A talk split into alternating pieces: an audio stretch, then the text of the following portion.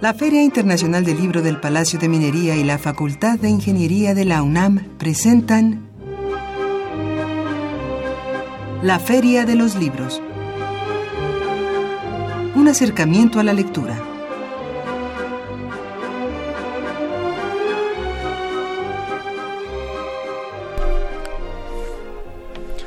Hola, ¿qué tal? ¿Cómo están? Muy buenas tardes, tengan todos ustedes. Bienvenidos a una emisión más de la Feria de los Libros. Gracias por acompañarnos en esta tarde del lunes 12 de febrero. Mi nombre es Elías Franco, me da mucho gusto saludarlos. Eh, los invito a que se quede con nosotros en los próximos minutos. Tendremos en verdad bastante información que compartir con ustedes. Abordaremos un tema de verdad fascinante. En un momento les comentaré de qué charlaremos. Por lo pronto, permítame recordar nuestras vías de comunicación. Por favor, eh, llámenos al 55 36 89 89 o bien síganos a través de Twitter en la cuenta arroba ferialibros.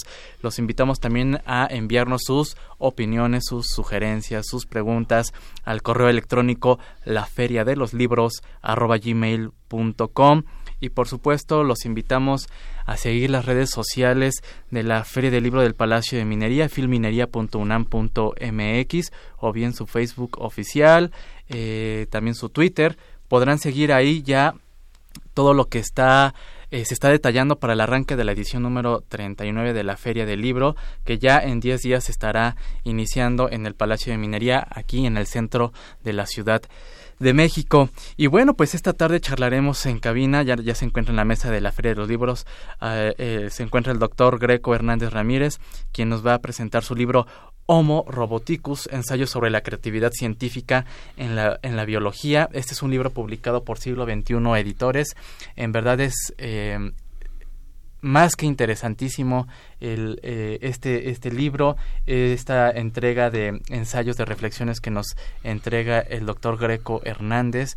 Hablaremos sobre esta evolución humana que estamos viviendo. Por supuesto, hace un repaso de la evolución que hemos, bueno, que la, humanidad ha vivido y ah, eh, y también menciona y plantea esta evolución que se está viviendo en cuanto a, a la biología y a toda esta simbiosis de avance tecnológico y eh, en la física, en fin, de verdad, eh, lo invitamos a que se quede con nosotros porque eh, se va a quedar usted maravillado. Y por supuesto vamos a saber el día, la hora en que se va a presentar este libro en la feria, este libro en, en, la feria de minería, así que lo invitamos a que se quede con nosotros, con nosotros, comparta, compártanos qué opina o eh, cuál es su reflexión en torno al tema. Considera que el ser humano cada vez es más artificial como consecuencia de la ciencia y la tecnología.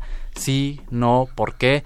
Eh, llámenos al 55 36 89 89. Y antes de entrar en materia, por supuesto, lo invito a tomar pluma, papel, su agenda, su dispositivo electrónico para ir eh, pues eh, apartando las fechas del 22 de febrero eh, inicia la Feria del Libro de Minería. Eh, se van a conmemorar los 100 años del nacimiento de Juan José Arriola los 100 años del nacimiento de Alichu Macero de Guadalupe Amor. La feria festejará los cumpleaños entre otros el de Noam Chomsky de Luis de Tavira y rendirá homenaje a aquellos escritores pues que ya nos dejaron. Pero sin duda la herencia literaria es enorme que nos que nos que nos podemos todavía encontrar eh, eh, se estarán llevando eh, in memoria, actividades de Jorge López Páez de Giovanni Sartori de Ramón Shirau eh, por supuesto como ya lo mencionamos en una emisión y, y, entrevistamos al secretario de Cultura, pues Campeche es el estado invitado en esta ocasión, eh, ofrecerá pues 65 actividades eh, entre presentaciones editoriales, talleres, charlas y conferencias y por supuesto también presentaciones artísticas. Eh, en el marco de la Feria del Libro de Minería se estarán entregando diversos premios podemos eh, destacar el decimoquinto concurso internacional de narrativa UNAM, el Colegio de Sinaloa y Siglo XXI Editores y por supuesto el decimoquinto concurso de ensayo Universidad Autónoma de Sinaloa, el Colegio de Sinaloa y Siglo XXI Editores. Lo invitamos también a conocer y eh, asistir a la entrega del Premio al Servicio Bibliotecario 2018. Este eh, premio lo otorga la Dirección General de Bibliotecas de la UNAM y eh, por último la entrega de reconocimientos Memoria del Mundo UNESCO 2017. Pues esto es algo de lo que usted podrá disfrutar en el marco de la edición 39 de la Feria Internacional del Libro del Palacio de Minería. Bien, pues hacemos una muy breve pausa, regresamos con nuestro invitado, el doctor Greco Hernández, para hablar sobre Homo roboticus. Ediciones de Lirio publicó el libro Pluvia, de Raúl Renán, prólogo y edición de Carlos Pineda. Ocasión para la reflexión y el desvelo poemario singular que reúne los poemas de largo aliento del poeta mexicano Raúl Renán, que, como un llanto, parecen ser homogéneos, no tener fin, cuando son todo lo contrario. Poemas casi narrativos que se deslizan por la lengua como suele hacer la pluma cuando discurre sin límite, pero con inigualable cadencia. Leer transforma, enriquece, educa pero sobre todo da libertad. 39 Feria Internacional del Libro del Palacio de Minería. Un clásico de la Ciudad de México. Del 22 de febrero al 5 de marzo de 2018.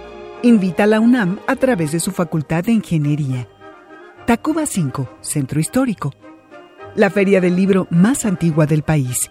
Recuerda, más libros, más libres.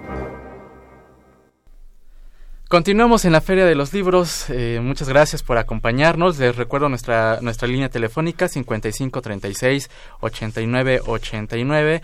Por favor, comparta con nosotros si considera que el ser humano cada vez es más artificial como consecuencia de la ciencia y la tecnología. Sí, no, ¿por qué? Así que eh, pues lo invitamos a, a discutir el tema. Eh, tenemos obsequios para las primeras eh, para eh, las primeras personas que se comuniquen vía telefónica. Tenemos dos libretas de notas de la Feria Internacional del Libro del Palacio de Minería y dos calendarios también de la feria.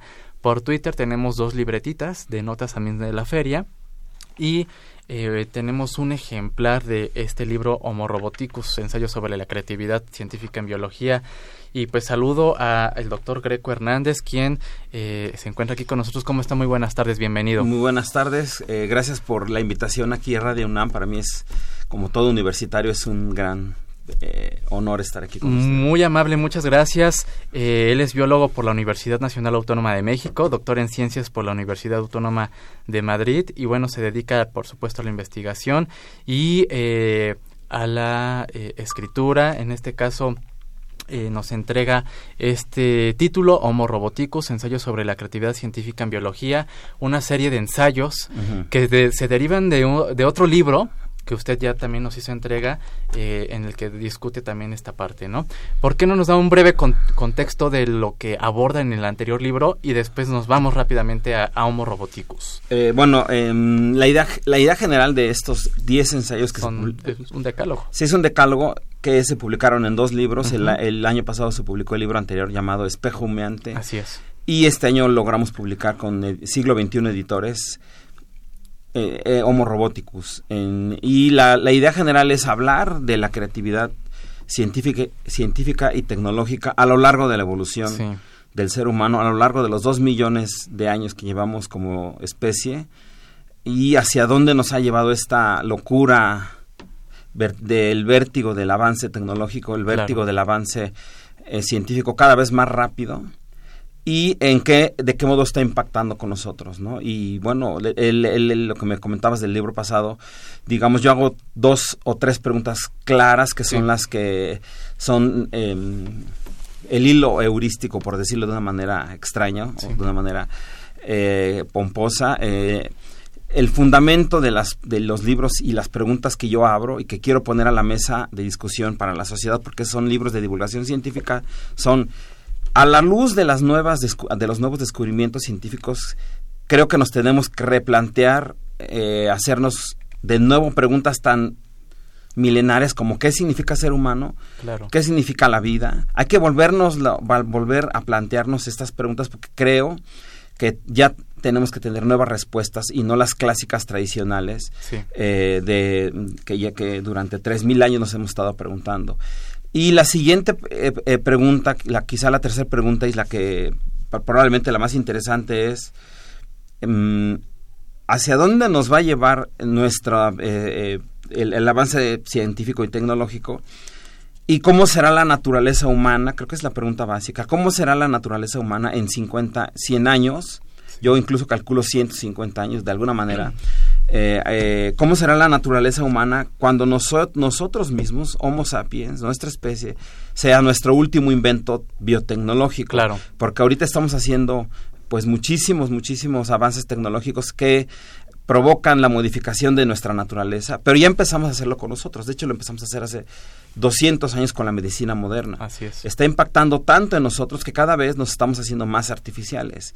El, el cerebro humano, que es el generador de tecnología, ahora va a ser en sí mismo un producto tecnológico. Y creo que esa es una cuestión clave. Ese es un, este, es, este es un salto al vacío evolutivo, eh, por decirlo de alguna manera, y tenemos que tenerlo en la mesa porque nos está impactando la robótica, eh, la inteligencia artificial y eh, todas las técnicas nuevas de en biología molecular que permiten ya modificar el genoma desde sus genes. Así es. Creo que vamos a dejar de ser en 200 años Homo sapiens porque estamos nosotros mismos modificando la especie eh, de una manera artificial y de una manera deliberada, a ver, con un montón de técnicas nuevas. Claro, usted plantea en el libro esta eh, eh, por supuesto, destaca y estos avances científico-tecnológicos en, la biología, en la física, eh, en la implementación que se ha tenido, bueno, que se, se realiza en la medicina para tocar, atacar ciertas enfermedades, etcétera, pero también plantea este otro escenario, el que va a derivar en, en, los transhumanos. ¿Qué nos puede decir al respecto y a qué dilemas nos estaremos enfrentando?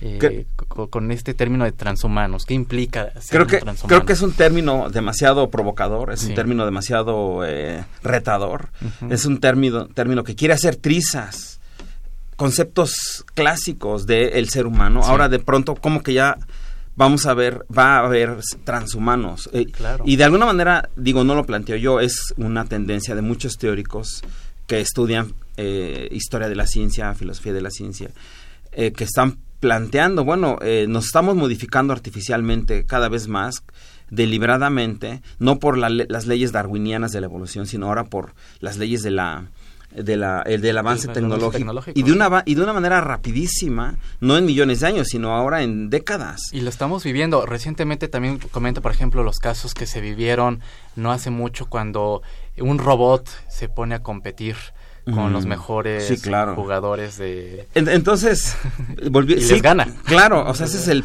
el problema. Digamos, hay dos, corren en paralelo dos eh, tipos de avance en, en, cuanto a la inteligencia artificial. Uno es los robots en sí mismo, la robótica en sí mismo, y otra es la inteligencia artificial que se está fusionando con la inteligencia natural nuestra. Ahí es lo que yo, digámoslo así, es lo que yo quiero eh, eh, profundizar porque yo soy biólogo de formación. Entonces, mi, mi campo de expertise es la, es la biología. Entonces, volviendo otra vez a, a la pregunta de ¿Qué son los transhumanos? ¿Por qué plantear un término nuevo? ¿Por qué plantear un concepto nuevo de humanidad? No solamente humanos, sino ahora transhumanos. Sí. Eh, bueno, pues desde hace muchísimos años, no sé, décadas ya, estamos modificando tanto el, el, el genoma, bueno, vamos a empezar a modificar el genoma humano deliberadamente y nos vamos a fusionar con chips eh, tecnológicos, que va a llegar un momento en que ya no vamos a ser los humanos como, como eh, eh, la naturaleza nos, nos, nos parió, digámoslo así, en, este, en esta tierra, en este planeta.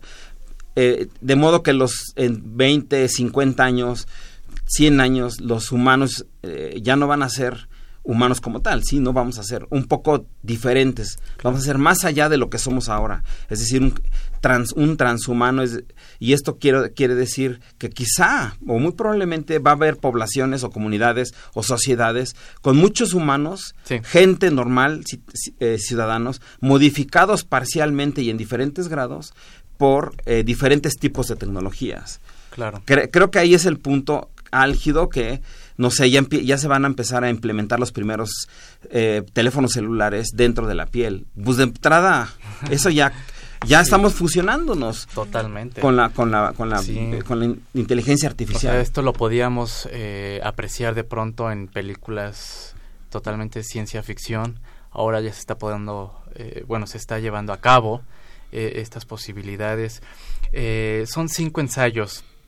en estos ensayos también pues plantea los cuestionamientos a los que se va a enfrentar toda la comunidad científica. ¿Cómo vislumbra este escenario eh, de discusión entre la, entre la comunidad científica respecto a estos grandes avances. Sí, yo creo que mm, más que la comunidad científica, yo creo que la comunidad, comunidad científica lo tiene muy claro hacia dónde más o menos vamos, pero los que no lo tienen tan claro y creo somos nosotros. Que, exacto, que con quien debemos de discutir o abrir una discusión de lo que está sucediendo, más que el, físico que está generando nueva inteligencia artificial o el biólogo que está generando nuevas técnicas de modificación de los genomas o del genoma, que nosotros lo tenemos bastante claro.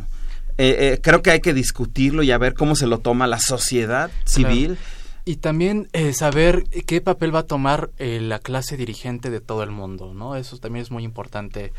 claro, una vez que empezamos a abrir, empecemos a abrir estos temas de el impacto que tiene la tecnología en el ciudadano común, ahí debemos empezar a plantearnos quién va a tener acceso. Claro a las nuevas tecnologías. Si yo, la, la, la, longevidad humana parece ser que empieza cada vez, bueno, ya se ha alargado tres veces con respecto a, a los humanos arcaicos. Sí. Ahora la, se piensa que podemos vivir hasta 150, hasta vamos a poder vivir en unos años.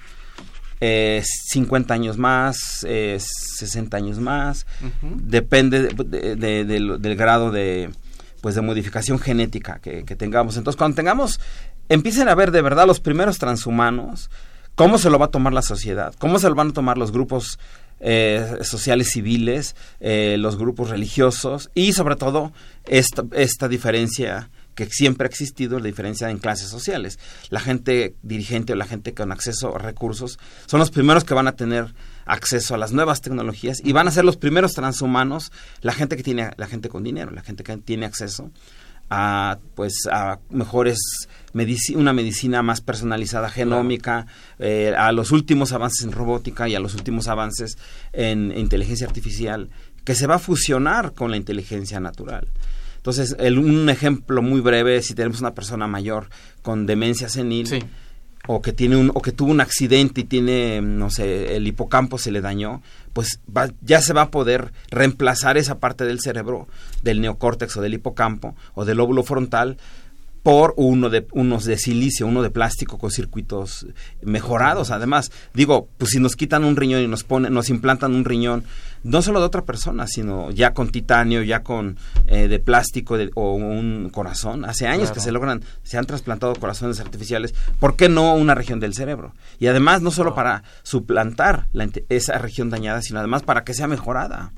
Y entonces yo creo que eso va a ser crítico, va a ser crucial y tenemos que empezar a discutirlo porque va a tener unos impactos, va a tener un impacto eh, eh, todavía, todavía inimaginable en la sociedad Tremendo. de entrada civil y pues a ver quién tiene acceso de entrada a, los, a, estos, a estos avances. avances. Eh, en cuanto al tema de la devastación que nosotros los seres humanos estamos llevando a cabo en el planeta, también plantean un poco este, esta perspectiva. Eh, ya se está viviendo pues un desequilibrio climático. ¿no? Estos avances, eh, por supuesto, el desequilibrio climático, eh, la desaparición de especies animales, plantas, ¿se podría también llegar a aplicar para revertir esta, esta devastación que se está llevando a cabo?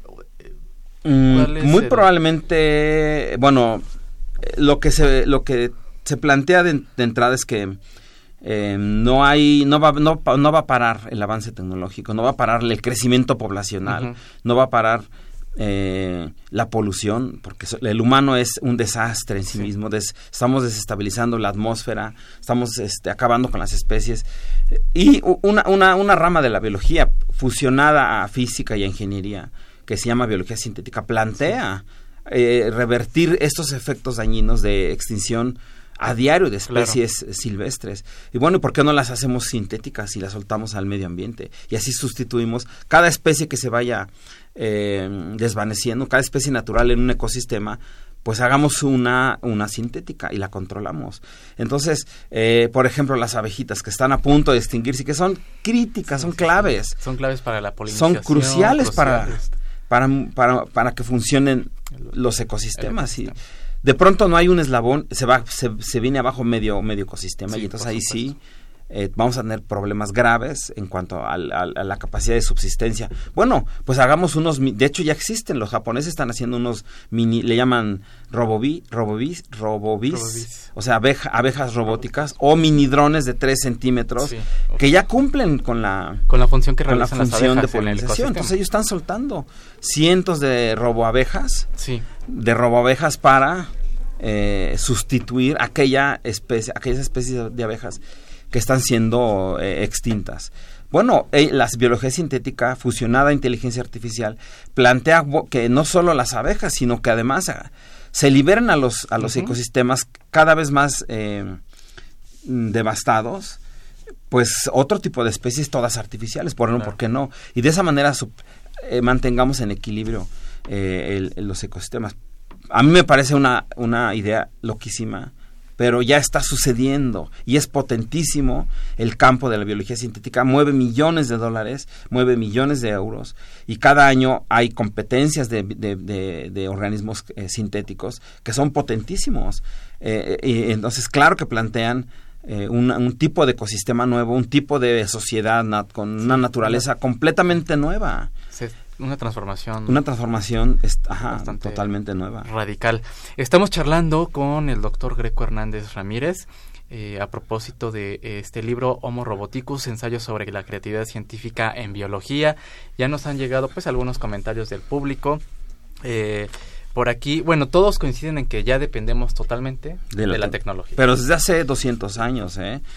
Con una vacuna, aunque la gente cree que la, la gente común cree de a pie cree que la tecnología es meterse a las redes sociales. O sea, esa es una de las 500 mil... Sí, de este, lo que ha acontecido, pero eso ya más recientemente, pero... Pues una vacuna es. una... Cada vacuna que te pones cuando eres niño, por ejemplo, la, para la polio, cuando eres bebé, es un alarde de tecnología y tiene atrás 50 doctorados para lograr haber logrado una vacuna que evite que te infectes con el virus de la polio y te deje con, un problema de por vida, ¿no? Eh, contra las vacunas contra la influenza, cualquier vacuna es un alarde de tecnología y dependemos totalmente, o los antibióticos, desde que se descubrieron en, en el 1860, una cosa así, es muchísima tecnología que está puesta ahí y dependemos de los antibióticos desde hace ya más de un siglo. no solo son las redes sociales, que es una concepción completamente equivocada. Es tecnología, pero un coche es tecnología, un alfiler es tecnología, eh, un cerillo es tecnología. Sí, todas las herramientas que se han inventado. Entonces dependemos desde hace, pues yo diría que hasta desde hace 10.000 años, incluso desde hace un millón de años que eh, domesticamos el fuego, que Homo erectus domestica por primera vez el fuego hace un millón de años, quizá Homo hábiles antes de Homo erectus, empezamos a cambiarnos nuestra evolución con nuestra propia, en nuestras propias manos y además con la tecnología que estamos haciendo. Entonces, claro. En este pues largo recorrido que usted ha realizado en la investigación, en, eh, la investigación, en, asistir, por supuesto, a congresos, a encuentros, ¿cuál es el dato que a usted, desde su muy particular punto de vista, le genera un poco más de eh, tal vez preocupación y eh, el que podría usted destacar para llevar a una gran, gran reflexión? Eh, para mí, la sobrepoblación. Ya somos muchísimas personas. Y número dos, la polución. El, el, desgaste de los sistemas naturales. ¿Por qué, tenemos que, ¿Por qué tendríamos que llegar a la situación en la cual debemos de sustituir con abejas de plástico o de silicio? Cuando están ahí. ¿Por qué mejor no cuidamos nuestro medio ambiente? Digo, yo soy un biólogo y, uno de mis genes son eh, está en mi DNA cuidar la naturaleza. Desde un popote que la gente pide, eh, un popote en un jugo en la esquina, pides tu vasito, tu tapa y tu popote y tu bolsita. O sea, es un es un, una verdadera inconsciencia, es un alarde de inconsciencia, eso de ir al supermercado y pedir cada, cada jitomate en una bolsita, cada manzana en otra bolsita, y es así multiplícalo por millones. Estamos acabando con el planeta Tierra, y encima somos cada vez más. Bueno, pues no, no sé, la gente que tiene hijos, pues, eh, yo estaría muy alarmado, yo no tengo, pero de verdad estarían, deberían estar súper alarmados y y poniéndose a reflexionar qué hacen cada vez que compran una bolsa o 10 en el supermercado. Llévense sus bolsas de telita. Sí, claro, totalmente. Entonces creo que a mí lo que me, lo que me alarma y no necesito ir a los congresos para verlo. Creo que a mí lo que me alarma más es eh, la inconsciencia de la gente común. Claro. Tiran basura, se inunda el DF y es, somos los culpables. Ah, ya se destruyó medio, no sé, ¿no? Medio... Eh, sí, y las cifras que se dan en torno a la cantidad de plásticos que llegan a los océanos y van gravísimo. Eh, pues matando a una a un sinfín de especies marinas ahí en los océanos. Pues en el 2050 va a haber más bolsas de plástico en los océanos que peces. Que peces, sí. Quiero que todos de verdad reflexionen porque les van, les van a dejar a sus hijos un mundo que es un, un basurero. Terrible. Eh, Greco, el tiempo se nos está terminando. Eh, el tema de en verdad es eh, fascinante, da para mucho más.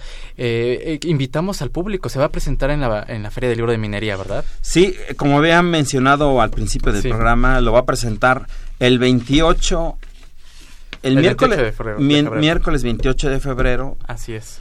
En la Feria Internacional del Libro, en el Palacio de Minería a las 5 de la tarde lo presenta Julieta Fierro y, Carlos Puicho de Milenio. De Milenio Televisión. Eh, los dos lo van a presentar y yo espero que vaya la gente y que tengamos cada vez más foros de discusión, más allá de que se compren o no el libro, pero creo que vale la pena leerlo. Vale mucho la pena leerlo y por supuesto acercarse a usted en, la presentación el 28 de febrero, 17 horas en el Salón de Firmas del Palacio de Minería. Sí. Eh, está la invitación. Eh, Greco Hernández, muchísimas gracias por habernos acompañado esta tarde. Gracias a ustedes por la invitación. Una y felicitación. Gracias. Y por supuesto estaremos pendientes de sus futuros proyectos, en verdad eh, más que interesantísimos. Muchas gracias. Y este libro ya se encuentra en... En todas las, en Gandhi, en Sótano, en eh, Porrua, es editorial siglo XXI. Muy bien, pues ahí está el libro Homo Roboticus, ensayo sobre creatividad científica en biología de Greco Hernández. Muchas gracias. Muchas gracias, hasta luego, gracias. Muchas gracias, pues el tiempo ya se nos termina. Agradezco como siempre su atención. Eh, agradezco eh, a Leslie Terrones la elaboración del guion y la coordinación de invitados, a Marco Lubián en la producción y redes sociales, a Silvia Cruz la voz en las novedades editoriales y cartelera, a Denis Licea en los teléfonos y en los controles técnicos, a Socorro, Socorro Montes, señor Humberto Sánchez Castrejón, muchas gracias. También muchas gracias gracias a ambos. Yo soy Elias Franco, nosotros nos escuchamos el próximo lunes en punto de las 2 de la tarde. Les deseo que tengan una gran semana. Hasta entonces. En el marco del ciclo Protagonistas de la Literatura Mexicana, se llevará a cabo una mesa homenaje al escritor jalisciense Felipe Garrido, donde se abordará su amplio universo literario y destacada trayectoria artística. Participarán Ricardo Ancira, Mónica Lavín y el autor. La cita es mañana 13 de febrero a las 19 horas en la sala Manuel M. Ponce del Palacio de Bellas Artes. La entrada es libre. Con motivo del homenaje a la cuentista Amparo Dávila en sus 90 años, se llevará a cabo la mesa redonda Reflexiones sobre el cuento, con la participación de Elena G. Moncayo, Aniela Rodríguez y Jaime Velasco Estrada. La cita es el próximo miércoles 14 de febrero a las 19 horas en la sala Adamo Boari del Palacio de Bellas Artes. La entrada es libre. Se llevará a cabo la charla y presentación del libro La pirámide cuarteada, Evocaciones del 68, de Luis Fernando, con la participación de Ricardo Peláez, Frick, Josefina Larragoiti y el autor. La cita es el próximo jueves 15 de febrero a las 19 horas en el Centro Cultural Bella Época, que se ubica en Tamaulipas 202, Colonia Hipódromo Condesa. La entrada es libre.